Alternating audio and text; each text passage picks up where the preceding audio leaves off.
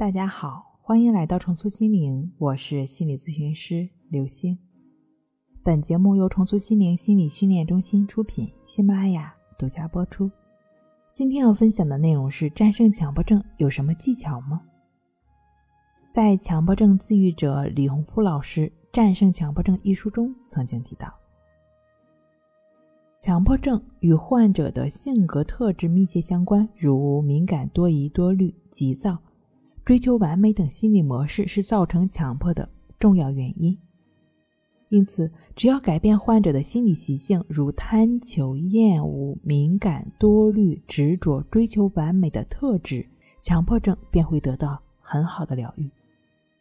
患者表现出的强迫症状往往是想象、妄想造成的。只有改变强迫症患者的习性思维，使他安住当下，胡思乱想就会停止。如此，强迫的思维行为也自然就会消除了。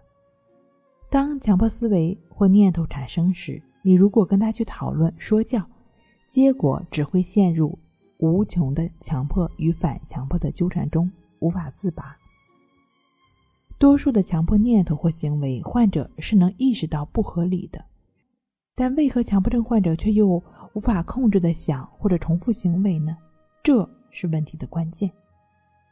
很多强迫症患者认为，只要消除这个担忧或者那个疑问，问题就解决了。然而，这只是假象。即便解决了这个问题甲，接下来还会有问题乙、丙、丁。强迫的模式没有改变，还会反复的投射在不同的对象上，让强迫症患者应接不暇。这也是强迫症顽固的一种表现。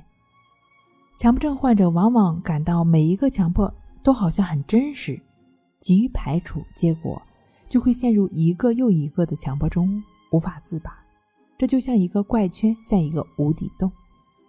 如果用一种理性思维去摆事实、讲道理，很多时候我们只会不断的陷入到纠缠强迫中，无法真正摆脱强迫。对于强迫症的疗愈来讲，比较显著的方法。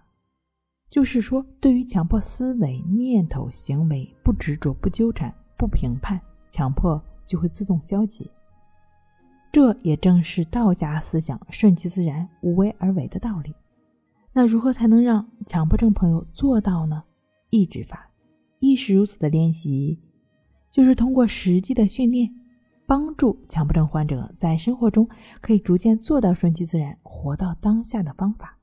顺其自然这个道理几乎所有人都懂，但就是很难做到。顺其自然是思维层面的自足，而亦是如此是具体可行的方法。两者结合，将思维层面的理解转化为实操方法，并借助亦是如此的练习，让心回归当下，逐渐做到顺其自然。如此一来，强迫思维行为就会自动停止，强迫症状也就被阻断化解了。好了，今天跟您分享到这儿，那我们下期再见。